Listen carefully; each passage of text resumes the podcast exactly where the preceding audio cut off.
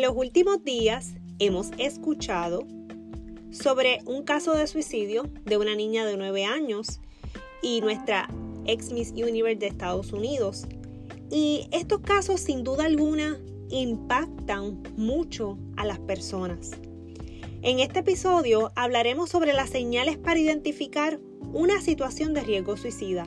Mi nombre es la licenciada Erimar Serrano Rodríguez, consejera profesional, y bienvenidos al podcast Hablemos sobre Salud Mental. El tema de hoy, señales de peligro, cómo identificar una conducta de riesgo suicida. Y la vamos a dividir entre niños, jóvenes y adultos, porque se manifiestan de forma diferente. Y comencemos con los niños. Te voy a dar cinco señales de peligro o de alerta, de levantar bandera, que tenemos que estar pendientes a nuestros niños. Y una de ellas es a la comunicación no verbal. Las imágenes, los dibujos y gestos que puedan decir nuestros niños, ¿verdad? A través de la conducta no verbal es bien importante. Número dos, cambios en conducta y en estado de ánimo. Podemos tener un niño muy pasivo, pero también podemos tener un niño sobresaltado, muy activo. También podemos investigar si hay alguna situación de acoso escolar que esté afectando a este niño.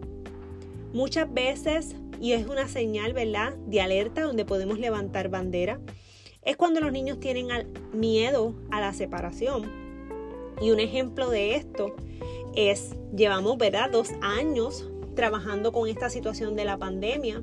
Exclusivamente estuvimos eh, un tiempo bastante prolongado de lockdown donde estudiábamos dentro del hogar, trabajábamos dentro del hogar y esta transición de ir al hogar, eh, salir del hogar e ir a la escuela o ir a hacer otras actividades ha causado muchos niveles de ansiedad y de estrés en los niños.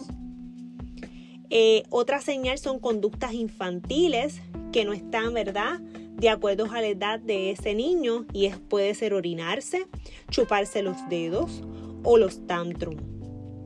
Otra señal puede ser el bajo aprovechamiento académico.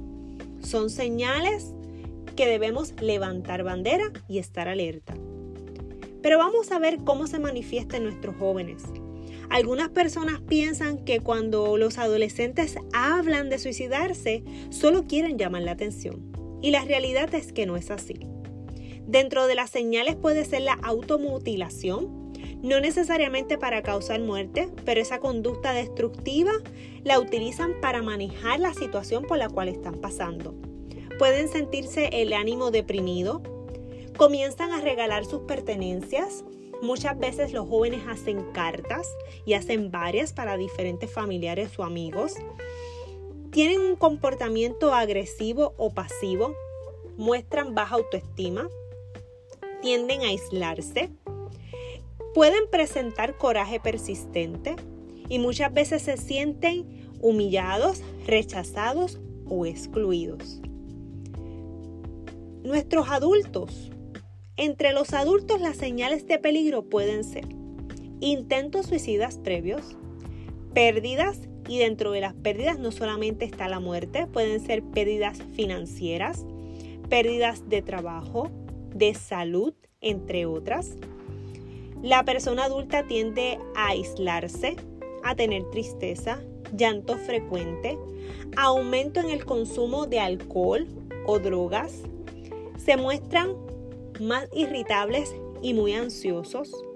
Estos son algunas señales entre nuestros niños nuestros adolescentes y los adultos. Tome en serio cualquier mención y señal de suicidio. Recuerda, no tomes decisiones permanentes ante situaciones temporales. Si alguien que conoce está en riesgo de intento suicida de forma inminente, llama al 911. Recuerda también que tienes la línea Paz de AMSCA, el 1-800-981-0023. Recuerda que estamos para escucharte, estoy aquí para ti. No te pierdas nuestro próximo episodio donde ofreceremos los primeros auxilios para ayudar a una persona con riesgo suicida. Nos vemos pronto.